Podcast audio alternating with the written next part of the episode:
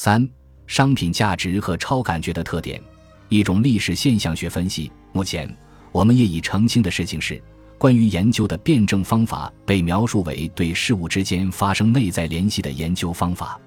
马克思在评估自己的研究任务时说：“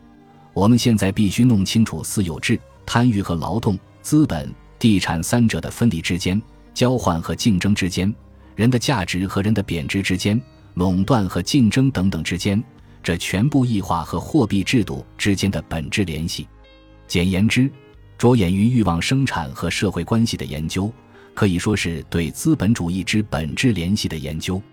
依照福柯的看法，重建关于劳动、生命、语言的话语，是包括马克思政治经济学在内的现代经济学批判中所采取的知识形式。它不再负担再现思想的任务，而是对现象和本质的探索。他不再倾向于将其对象分成表面和深度，并相信他有能力发现一种潜藏在那些深度中的存在秘密，而是采取对人类生活形式的事后思索，从发展过程的完成的结果开始，把商品生产形式看作结果来讨论它的发生。这样，一方面，马克思尖锐地指出，资产阶级的价值观念不过是对现实金钱价值世界的掩饰。其深度就是深度，它不是在解释生产本身，而是在试图证明自身的解释。另一方面，本质与现象或事物的表现形式不同。如果资本主义社会根本的关系通过表面的观察就能够理解，那么一切科学就都成为多余的了。当然，马克思否定了事物的本质恒定不变性，也就否定了语言背后有另外一个实体的存在。因此。他在应用本质于一个特殊的客观性领域时，总是通过这个范畴有选择的强调某一方面或另一方面。这个词的意义是按照它的实际使用的历史发展来决定的。比如，在论断人的本质时，马克思有时意指它是人的活动，有时意指它是人的社会关系。这意味着在此与彼的连接中重新发现一种由工业、商业、农业。交往状况促成的与人根本上相联系的历史性，应该说，马克思主义创始人将黑格尔辩证法之历史意识或历史感的发现，看成是新的唯物主义观点的直接理论前提，但同时，他们并没有将这种历史意识的增强看成是一种学问方面的进步，或者说，不是看成由于认识到在关于知识的黑格尔纯粹思维。绝对知识中包含的错误而导致的思想史的进步运动。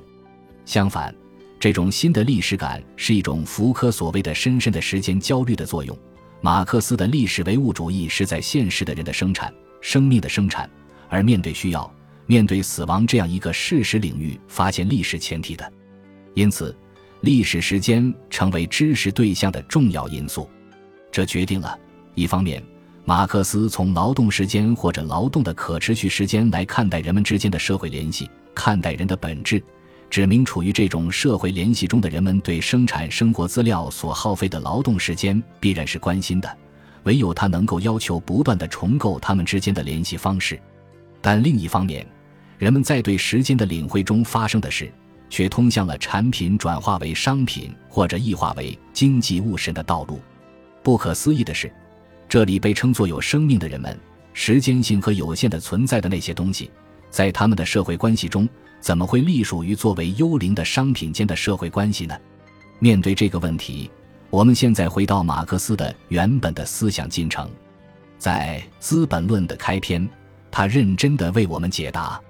他是从对商品拜物交的性质及其秘密的分析开始的。在这个分析中，他把成为商品，比如桌子。确定为一个可感觉而又超感觉的物或社会的物，这意思是说，从生产商品是为了使用它的角度看，我们面前这张桌子本来是木头制成的，是可感觉的，它是一种再普通不过的东西。但是，一旦它作为商品而通过交换形成交换价值，与产品的自然形式的全部关联被剥夺，它的交换价值作为社会存在就是超自然的。超越感觉的东西，马克思形象地说：“直到现在，还没有一个化学家在珍珠或金刚石中发现交换价值。可是那些自以为有深刻的批判力、发现了这种化学物质的经济学家，却发现物的使用价值同它们的物质属性无关，而它们的价值倒是它们作为物所具有的。若不是用物的形式掩盖社会关系，资产阶级政治经济学的各种范畴就是不可能的。马克思相信，要深切体悟民众是先通过感官来思考的，一般的理论却先诉诸民众的理解力，这是很可笑的。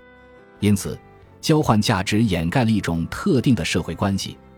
而这种掩盖也总是混淆了社会存在与自然存在不同的来源。如此混淆是历史过程的结果。在资产阶级社会中，人对人的真实的社会关系不得不采取了物与物的关系的虚幻形式，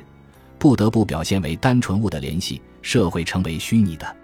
在受商品生产关系束缚的人们看来，以及在试图了解人类生活的内容而不是了解他们的历史性质的人们看来，这种单纯物的联系是自然发生的，同个性的自然不可分割的，而且是个性内在的联系。可是。事实上，它是各个人的产物，历史的产物。毫无疑问，在这里，马克思意于在一种存在论中建立他对商品拜物教的批判。问题是，当形成了人们互相间的物化关系时，马克思究竟注意到了什么？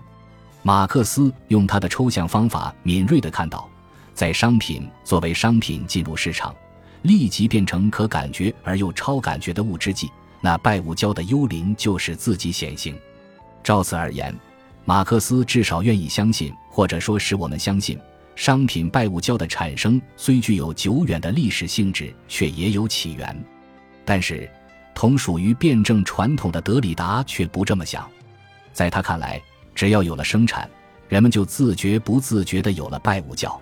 有了一种神化了的感觉，不能感觉的感觉。商品生产和交换中出现的这种幽灵状态，实际上是事物之间交流和转化的常态。无疑，德里达敏锐的察觉已经置换了马克思《资本论》文本内部的东西。他将物化关系的形成过程看成也是一种社会历史时间过程的空间化。这就是说，商品交换过程是在时间中进行的，在这个时间中。经历了商品的交换或置换，商品流通就是商品交换价值的转化和再现。照这样的理解，社会历史时间多么相似于康德哲学中起作用的时间。在康德那里，时间是凭借物理时间来理解的，时间是一种存在者，是人的纯粹的直观、即看不见的感受性。因此，时间无法直接度量，若要度量它，必须凭借物理时间。所谓时间空间化，这是由知识论的要求决定的。但是问题在于，马克思不是康德化的德里达，两者之不同在于是否相信真理之在场的本体论。德里达从一种抵制在场本体论的形态出发，任将乌有当作乌有为其研究原则，在可感觉与超感觉对立的解构中思考社会关系。然而。如果商品的价值对象性纯粹是社会的，与它自身的自然属性无关，那么不用说，在马克思的立场上，包括历史时间在内的社会存在物没有相应的感性存在体。但是在我们的社会生活中，不但把商品价值，而且把社会存在意义上的人都归属于社会存在物的世界，它虽可在当下感觉之外被强调，却仍属于随着历史过程而变化的可知世界范围之内。马克思把外部与内部对应的可能性看作是人人皆知的辩证法，这是马克思能够说出我们生命意味着的东西，进而也是建立对资本主义批判的知识方式之深层的本体论根据。